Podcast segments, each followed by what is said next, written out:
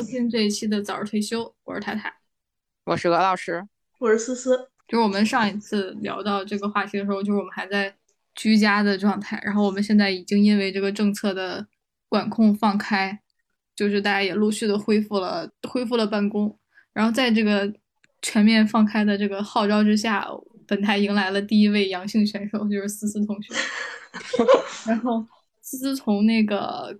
感染到现在应该也有好几天了，然后他就已经基本上经历了我们现在从阳过到阳康的这个过程，所以也想让今天让思思来给大家分享一下，也给我们分享一下他这段时间的这几天的经历。嗯，据说很离谱。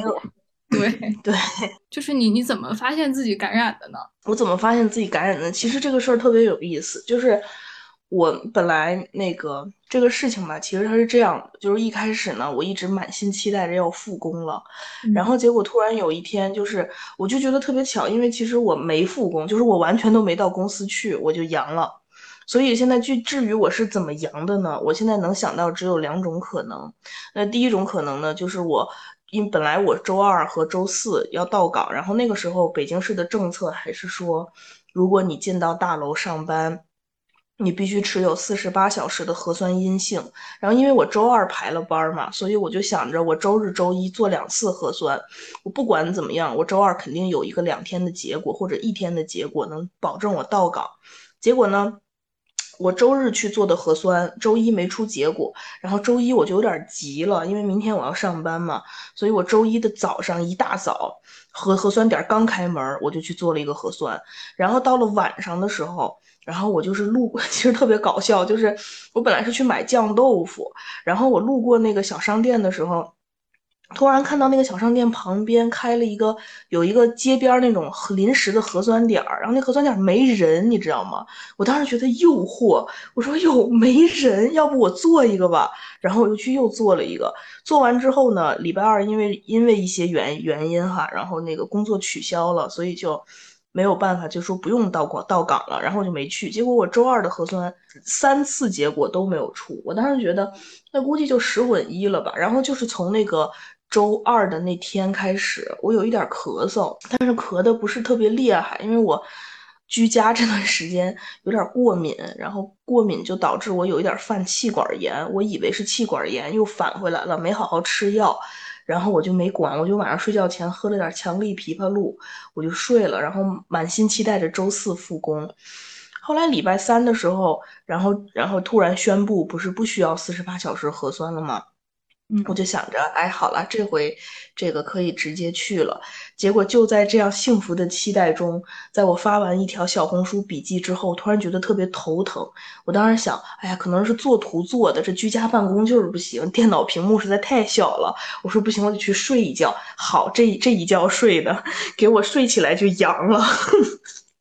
然后那个我睡醒了之后就发烧，然后低烧，然后我就当时有点慌，我说不是吧，这就要欢欢喜喜复工了，给我来个发烧，然后我就去测了一下，然后就阳了。所以我现在回忆，嗯，我觉得我阳可能是因为做核酸，我现在因为然后后来是我阳的第一天，周三的早上，我周一早上八点的核酸出了结果，说我是阴性。然后呢？所以我现在就怀疑，就是我买酱豆腐的时候做的那个核酸，那个诱让令那个令令人诱惑的核酸点可能是个毒窝。可你做那核酸的时候，周围不是没有人吗？有人吗？没有，但是他那个点儿就是在大街上，所以就是任何人都可以在那边做，它不是那种小小区内部的。嗯，就它可能没有那么纯净。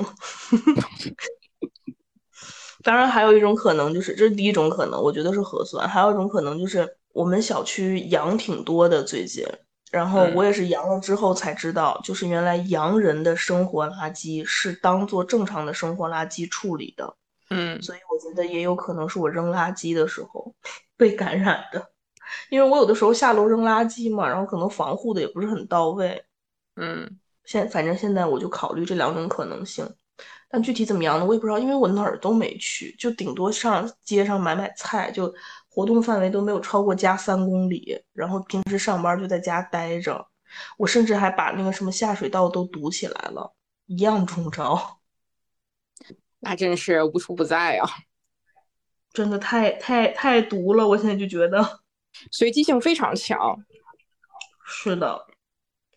然后我们我们不是也有小伙伴，那个我们的另一位主播小可乐，对，也是什么都没干，就做了个小可乐也中了，就上了一天班，就上了一天班，做了个核酸就阳了，绝了，变成了他们办公室第一个阳的人。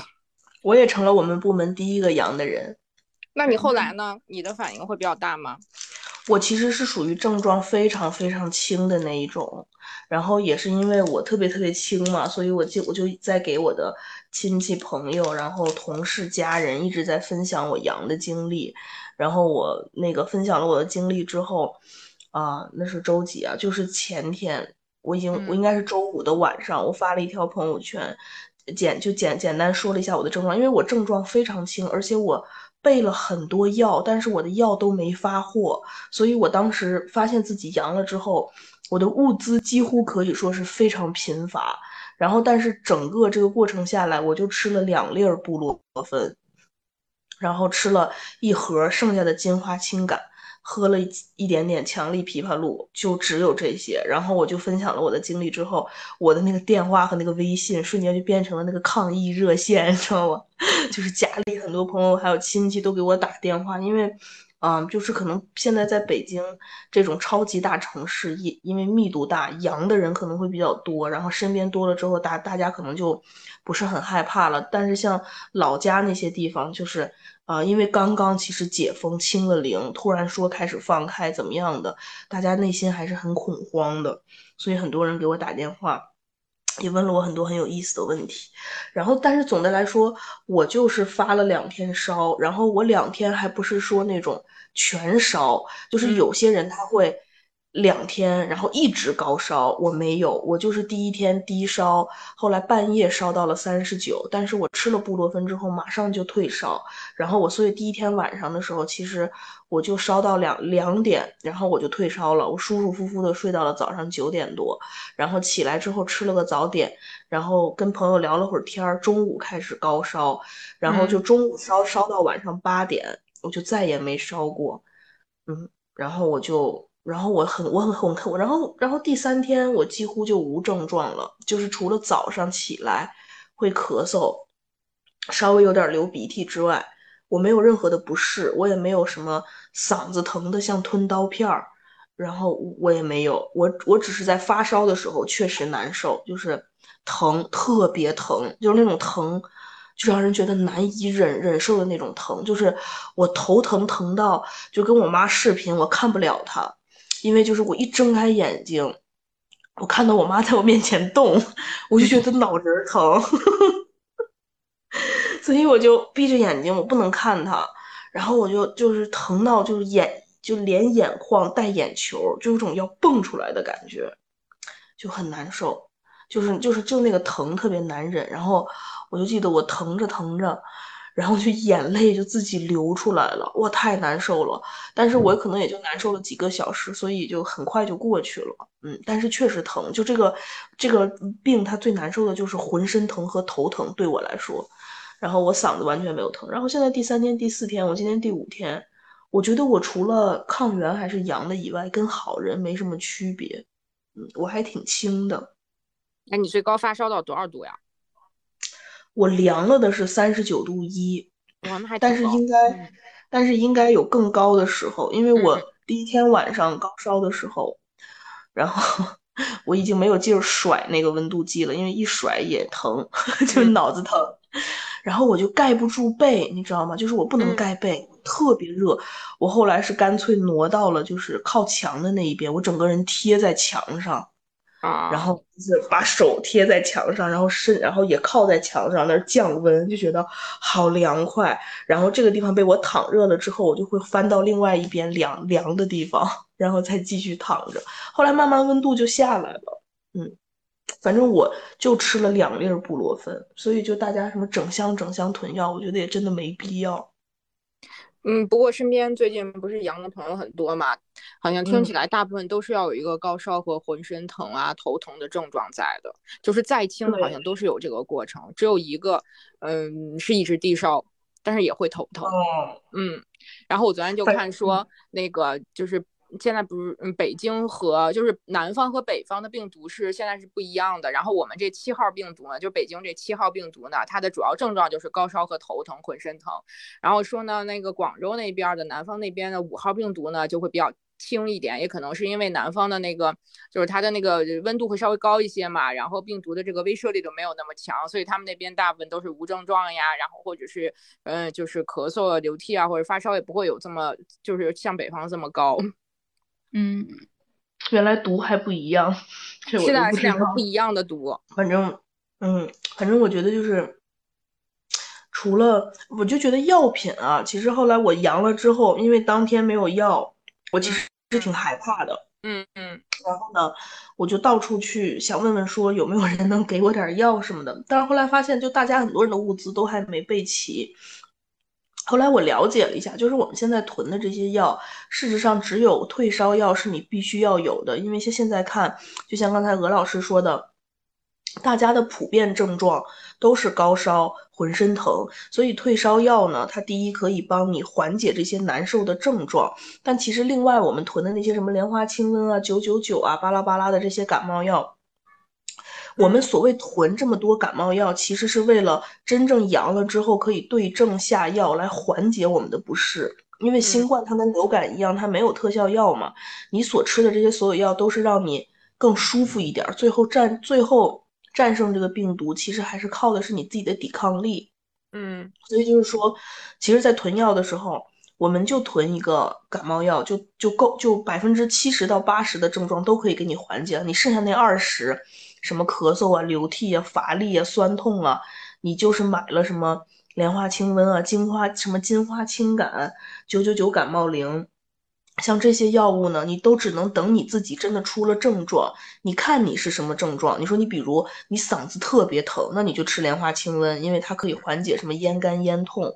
然后还像我的话，我完全不疼，但我就是浑身酸痛疲乏，刚好金花清感就特别对症。所以就是我觉得大大家囤药也可以更理性一点，不用那么盲目。但是我觉得有一个很有必要的是，可以考虑囤一个强力枇杷露，因为。我不知道是不是所有人都咳嗽，但是好像看起来大部分人都会咳嗽。嗯，就你有的时候咳嗽的时候，因为它会影响你睡觉的质量，所以就是强力枇杷露，我觉得还挺有用的，因为它可以止，它可以镇咳。所以其实药物，我觉得我就是那种极简，然后最后活下来的人。嗯，因为我看最近好多朋友在反馈说买不到药了，然后在四处求药这种。其实我觉得没必要。而且我看那个我们小区的羊群里面，大家都在探讨，说大家觉得莲花清瘟有用吗？十个里面有八个人都说没用，根本不如布洛芬一颗粒儿。对，就我现在，天呐，经过这次之后，布洛芬简直就是我的神药，而且一盒二十四粒呀！我的天呐，你得他一天最多吃两粒，而且不不超过三十八度五，不能就是最好别吃。嗯，然后所以你最后想一想，二十四粒儿，我的妈呀，一一家三口都够了，因为你。顶多烧两天吧，三最多好像是有人烧了三天高烧。嗯，所以我们要感谢斯图尔特·亚当斯老师发明了布洛芬这个东西，而且布洛芬现在应该已经，已就是它它会有各种厂商在出了嘛，就是已经过了那个它的这个专利期，就是反正大家就买哪个都是布洛芬。嗯，没错。哎，而且我这两天知道，除了布洛芬可以买之外，还可以买一个叫复方。什么什么片儿，就是它那个药盒是白色的，然后有三个彩色的杠，红、黄、蓝的那个。你我知道你们应该知道。复方氨酚烷什么？对对对对对对对对，那个也可以退烧，也可以止痛。好像南说南方都在买那个药。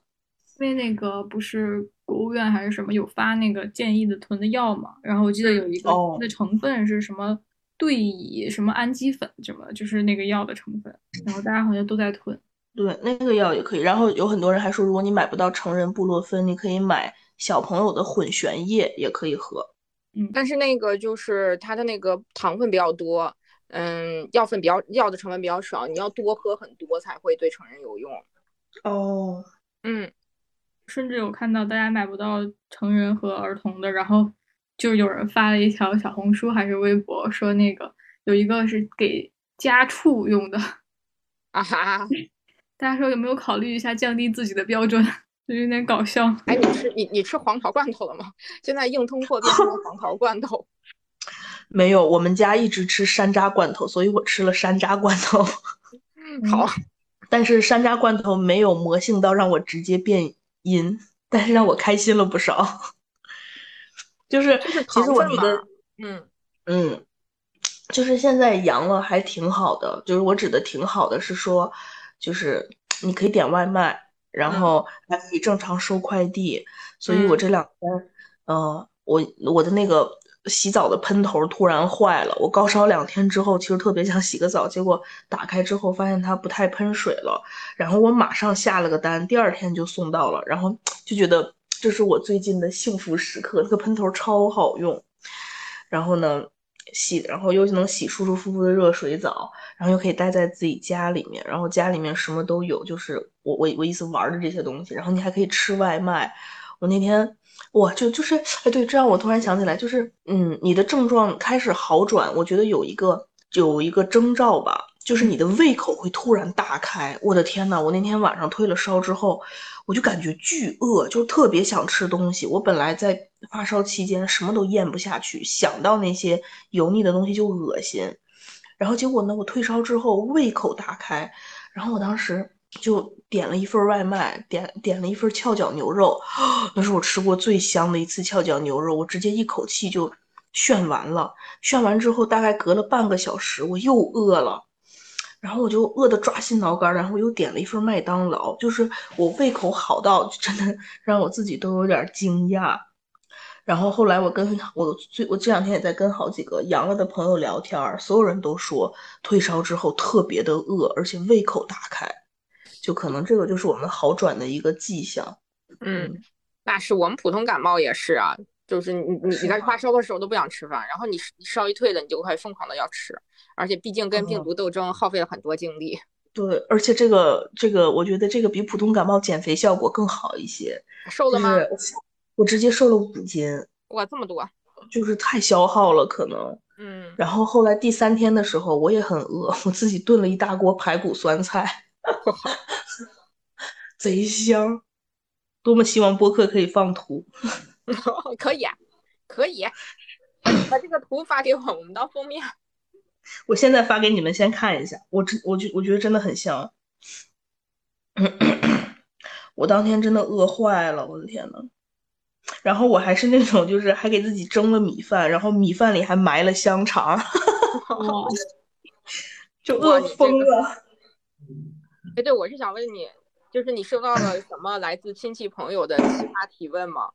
有的，嗯，嗯，有人问我，对对对，防疫热线，嗯，很有意思吧？大家就问我说，但这就是就是就是，我发现大家的开头都特别好玩，就每个人都开头都是，哎呀，思思你没事了吧？好点了吧？啊，我说我没事了，好点了。然后以为他还要跟我寒寒暄两句，然后所有人马上进入下一个话题，你是怎么感染的呢？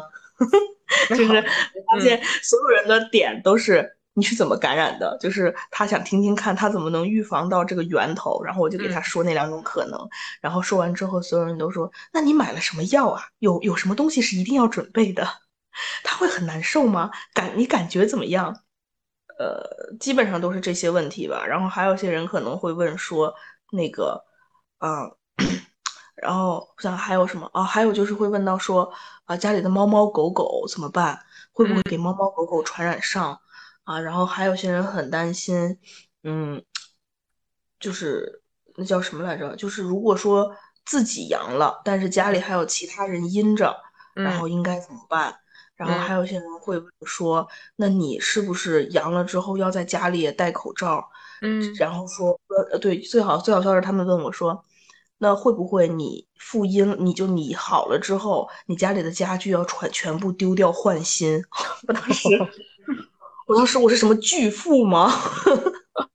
哎，你是自己住是吗？哇哦！哎呦，这症状说来他就来了。不是我，我其实是自己住，但是因为我阳的那一天呢，刚好中午跟我男朋友在一起吃饭，然后晚上的时候我俩一起在家里办公，所以我阳了之后我就没有让他走。那他现在阳了吗？呃，他已经没了，现在正在高烧中。他是我唯一传染上的人，其实这个男朋友还是可以要的，挺好的，没有嫌弃你。他其实嫌弃了，就是呃，知道我阳了之后呢，自己马上戴上了口罩，开始跟我搞什么隔离。我当时就跟他说：“我说我们中午一起吃了饭，然后下午呢面对面工作了六个小时，我觉得你这样做大可不必呢。”他就觉得啊，没关系啊，我天赋异禀，我一定不会阳的。然后就是给我递东西，就是有那种就是你把头先蒙起来，我给你把东西拿进来。啊，他觉得我可能是个毒，就是个大瘟疫。但是事实上呢，就是到第三天的时候，他也阳了。阳了之后，我以同样的方法对待他，让他体验了一下他是多么的过分。就是，所以他是在就是跟你接触第三天是吗？密接的第三天。嗯，他也是第三天，我也是，所所就是他也是第三天就突然出了症状。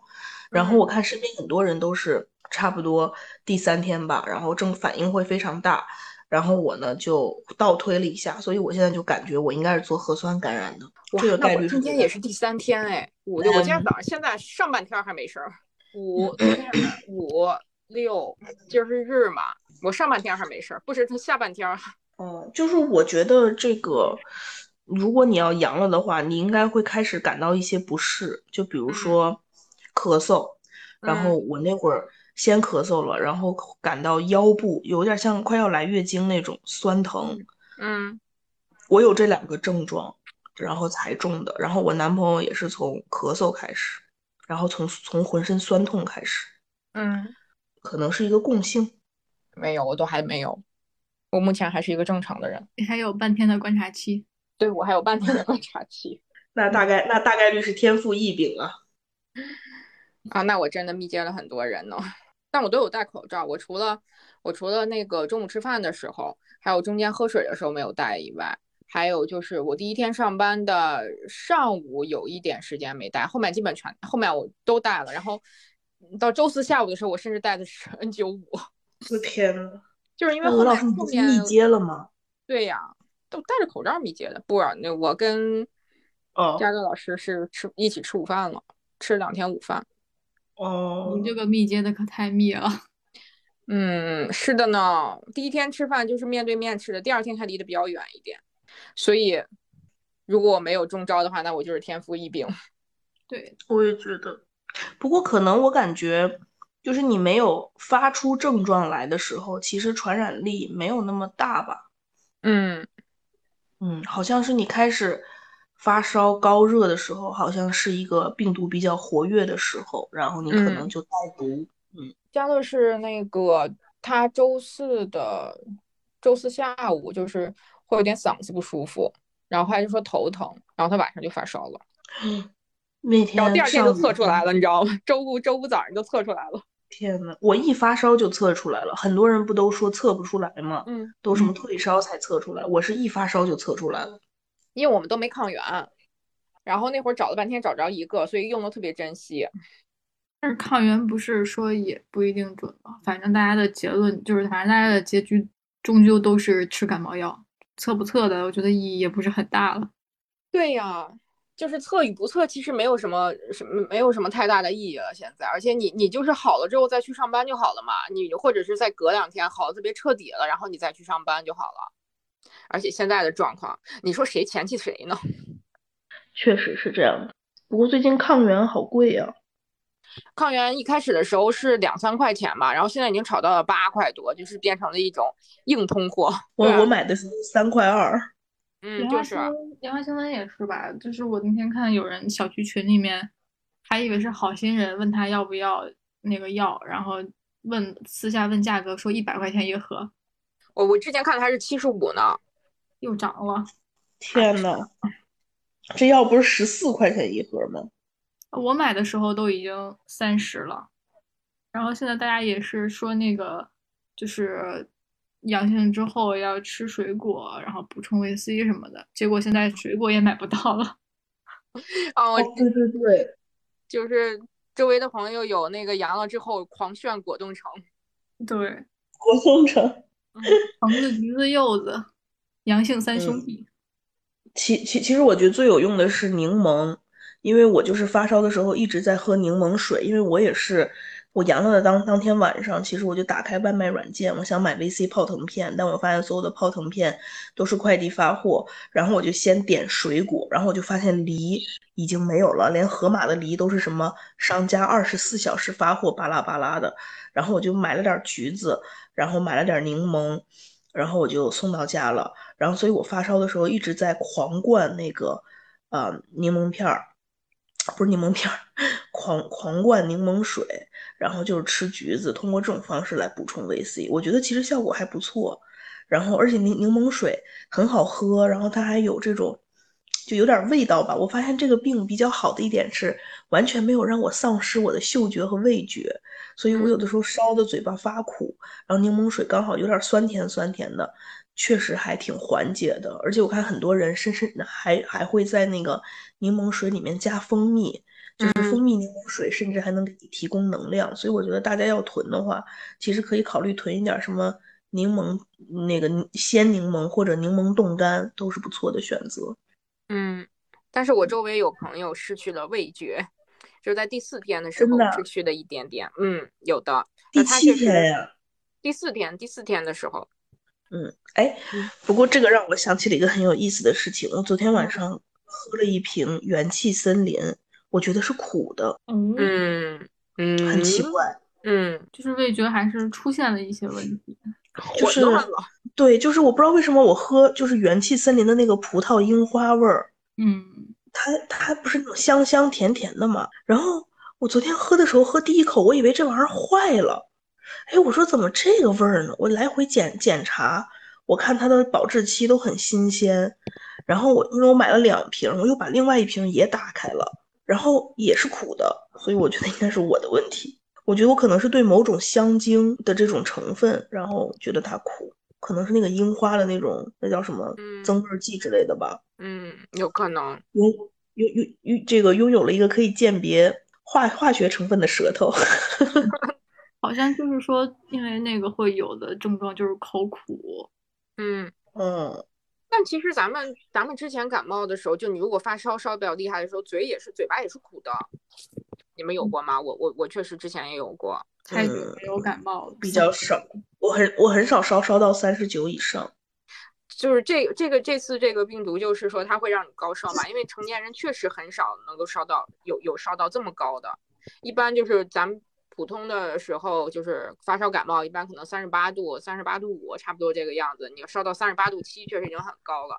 很少有人烧到三十九度，只有小孩会烧，一烧就烧三十九度以上。哦，嗯，所以才会觉得浑身疼很难受啊，因为烧太高了嘛。嗯，对，那个疼确实是让我哇再也不想阳了。我现在就在阳的时候，每天都在想，等我好了，我一定要好好戴口罩，我一定不要横着走。我不想再复阳了，太难受了。这个嘛，就也不好说。但是确实，我觉得如果我我如果我这次没有没有事儿的话，那就说明口罩真的很有用。我我站在羊群里面，因为我那天在我们小区的羊群里面又看到有一个人分享说，他们写字楼有一个人好了一个礼拜又复阳了。就是觉得自己阳过了，然后一两个月内有抗体可以横着走，结果又中了，又倒下了，又倒下了。但是他说那个人没有发烧，就是嗓子比第一次要更疼，所以我觉得也就是即使好了也不能掉以轻心啊。嗯，是的，不是说未来三到六个月都是一个发展的高峰期嘛？嗯，还挺有意思，而且我们社区也一直在。大转弯，就是我阳的第一天，我就跟社区报备，没有人理我。然后第二天我继续打电话报备，发了微信，没有人理我。后来我那天晚上，因为我知道小区有一个羊群，然后那个羊羊群一定要社区拉你进群，里面不是还有医生嘛？我就担心自己如果有什么特别不适的症状，起码有一个在线的医生可以咨询。嗯，我就很着急，想要进那个群，然后我就联系上了我们的楼长，结果我们的楼长告诉我说，他说别着急了，社区全阳了，我拉你进群吧。所以没有人理我，是因为我们的社区瘫痪了。我们的社区也也发了那个通知，然后说大家就意思就是，嗯，大家没事别来，我们和我们的家属大部分都阳了。嗯，然后。后来社区就从前天开始吧，就不再通报小区有多少例了。嗯嗯，然后好像就也，然后还甚至如果说有人跟有人跟阳性人员同住，如果你的同住人是阴性的话，然后也可以自己下楼丢垃圾。哦，我们因为我们小区其实从一开始的时候就没有没有通没有通报。哦，这样。嗯，可能因为我们这边比较少吧。嗯嗯，所以这个感觉还行了。哎，反正就是我们获得了我们想要的为自己健康负责的自由，然后同时我发现，就是我那个政策变化之后的第一天，我去早上起来去骑车上班的时候，我发现路上所有的人，我遇到的所有的人都戴着口罩，戴的特别好。就在此之前，其实。对，之前的时候，其实很多人是不戴的，就包括有时候坐出租车的时候，我一上去发现司机没戴口罩，我还得跟司机说一下，师傅你把口罩戴上呗。然后现在呢，就是我第一天还没戴，没敢坐出租车，然后第二天的时候，后来觉得算了，这谁怕谁呀？这我怕什么？多公司里边就已经同事都那么多了，然后出来就打了个车，然后司机都都是戴 N 九五的，然后第二天我在上班的时候，司机也是戴 N 九五的，都捂得很好，然后开窗通风都做得特别好。就是我昨天去看房子，然后那个路边的阿姨前面一个前面一个大爷在走路，就是没戴口罩在那走，然后那个阿姨在后他在后面走，就是应该不是认识的，然后那阿姨快步走了两步说戴口罩呀，然后就就走了。哦，对，觉得群众的互相监督意识非常强，而且现在走在 马路上，就是如果你跟你旁边的人就是对着脸走过来了，然后就是都是那种不认识的陌生人嘛，然后大家会。那个互相特别默契的把脸扭到彼彼此相对的方向，然后赶紧侧身通过。这个感觉比任何的那个政策和监督都有用了很多。而且第一天上班的时候，其实咱们咱们就是办公办公区里面戴口罩人还不是那么多。然后等到第二天的时候，因为听到了好多同事都倒下了，然后大家纷纷的自觉的戴起了口罩。然后我让大家都把窗户开开，之后也一直开着，穿着羽绒服坐在那里。突然，突然把一个室内的班上成了一个室外的班，也上出了露露天的感觉，太可爱了。我那天拿外卖的时候，还习惯性的拿起我的酒精想喷一喷，后来我站在门口想了一下，我说好像也不用喷，我比他还毒呢。哦，对呀，然后我就拿进来了。嗯，所以其实阳了也有好处，挺省酒精的。所有的酒精都要等着我转阴了之后，然后去那个，对对对，然后去做家里的消杀。然后我最近还买了很多的消毒水什么的。嗯，你是要自己给自己消一消是吗？嗯，对，我跟我们群里的已经转阴的人取了取经验，就是说你阴了之后，因为家居啊，然后就沙发，还有包括你的床铺上面，可能还会有一些病毒嘛。嗯，对，但是是，但是事实上，它可能对你造不成什么影响。但是你想，如果你家里来个访客什么的，就不怕，就怕万一嘛。所以就大就大家都会把所有的你这两天穿过的衣服啊、被子啊，全部都拆洗一遍，就正常洗涤，但是放一点消毒水。然后家里的地面还有这些物、这些什么家居的表面都会拿酒精喷一喷。所以我现在也买了这些东西，然后准备。做做消毒吧，做做消杀，这样的话，就反正家里的朋友都敢来了。但但但但是我我但是我我打算就是阴了之后七天先不接待访客吧。嗯，别真给家整阳了。嗯，不是谁敢去呢？我就想说现在没有人敢来。你讲的很有道理。忽视你们家七日那个七天内的核酸阴性是吗？对。哎，我都我都在我我其实阳了的时候，我都在想，我要不要在门口挂一个什么牌子，让大家离我家远点儿。还好啦，现在，嗯嗯，但后来发现大家都很 chill，就是啊，没关系啦。哎，所以你你要你要最后做一做一次核酸，然后才能去上班是吗？没有，现在也改掉了。我们我我们就是现在每个社区稍微有一点不一样，就有些社区还在。用很古老的什么装门磁啊，做核酸这种方式，我们社区现在就是感觉走在了抗疫的前线。我我们现在就是，如果你自己连续两天抗原是阴性，就自动解除居家隔离。嗯，就是你也不用跟社区说。那公司你就全凭自觉。公司我现在还不太清楚。嗯，我我阳的时候就是问公司，然后公司说你。听社区怎么说，就是社区如果同意你出来，哦公司好像就可以接受。所以我连续两天阴性之后，应该报备一下就可以出了吧？但是现在有个问题是，看起来我的同住人比我要慢一点，我不知道如果他还有事儿，我能不能去？不能，不欢迎你，肯定的。嗯，想上班儿。这就是你把你同住人留下来的代价。嗯，不过我们现在就是因为大家周围陆陆续续都有朋友在阳，所以其实并没有说对这个病情很恐慌，反而是家里面，就是像老家呀什么的，我爸我妈他们会经常关心说你们听说北京现在就是很多阳性啊，然后你们怎么样了呀？怎么怎么样？就是会叮嘱很多。我觉得他们对于一就是对于这个病情还是比我们要那个恐惧的多的。没错，从我朋友给，包括老老就老家的一些亲戚给我打的电话，我就能明显感受到，就是他们还是把这个东西当成一种毒在看待，然后都很担心，比如说自己家的老人啊、小朋友啊，如果生病了怎么办？然后还会有人就是因为我有呃小姨是刚刚生了孩子，孩子可能还不到百天，因为那么小的小朋友，其实如果感染了的话。就是 他们会担心说孩孩子会不会烧傻了，嗯嗯，但是我觉得也不能排除这种可能吧，就还挺严格的。然后所以他们现在就是几乎，呃，就是居家不外出，就是像刚开始那种隔离风控似的，把自己封控起来。嗯，这个倒是，虽然现在听起来好像是说小朋友比。就是婴儿呀，然后儿童啊，这些都比成人的反应要轻很多，然后这个时长整个病程也短很多。但是这个对谁谁谁好说呢？这事儿，反正但是这个后遗症吧就难讲，难讲。哎，不过说到这个后遗症哈，我感觉我有一点跟以前不一样，就是我特别的亢奋，就是呃，跟历次我感冒。不太一样，就一般感冒了，大家不是都会很嗜睡啊，想就想睡觉啊。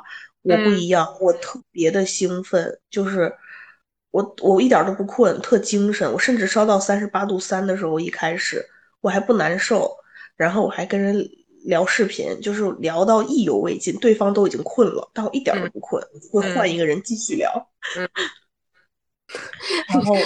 布洛芬里面 有那个咖啡因，你是不是咖啡因这个 比较敏感呀？是吗？那可能是了，因为我我戒了咖啡很久了，然后我这两天就感觉自己入睡特别困难，就我差不多要我平时躺床上可能二十分钟吧，我就睡睡着了，我现在差不多一个小时左右才能入睡，而且我已经是那种眼睛特别酸，就是疯狂打哈欠、困得不行的状况。然后就不能马上入睡，睡不着，特别奇怪。嗯，我觉得我是不是有点所谓的这种失眠的后遗症？但我还没到失眠那么严重，就是入睡困难。那你也可能是因为你，你你是不是也可能是因为赶上了第一波放开后的第一波第一波阳，然后 兴奋的呀？好像也有可能，牢牢踩到了这个热点上。对，但我的小红书为什么没有爆？不是你小红书发晚了，你这前面那个前几对前几天有特别多，我有我有我有朋友那个就是赶在了那个刚放开的刚放开之前那么一两天的时候，然后他放出来那会儿哇特别爆，怎么回事？这是这是那个做号有后遗症是吗？后悔自己踩上了热点，但是没有踩上热点又，没有踩上热点的时间。我还本来说想多攒一攒感受再分享呢，谁知道？那你可以分享好几条嘛，想不开，想不开了。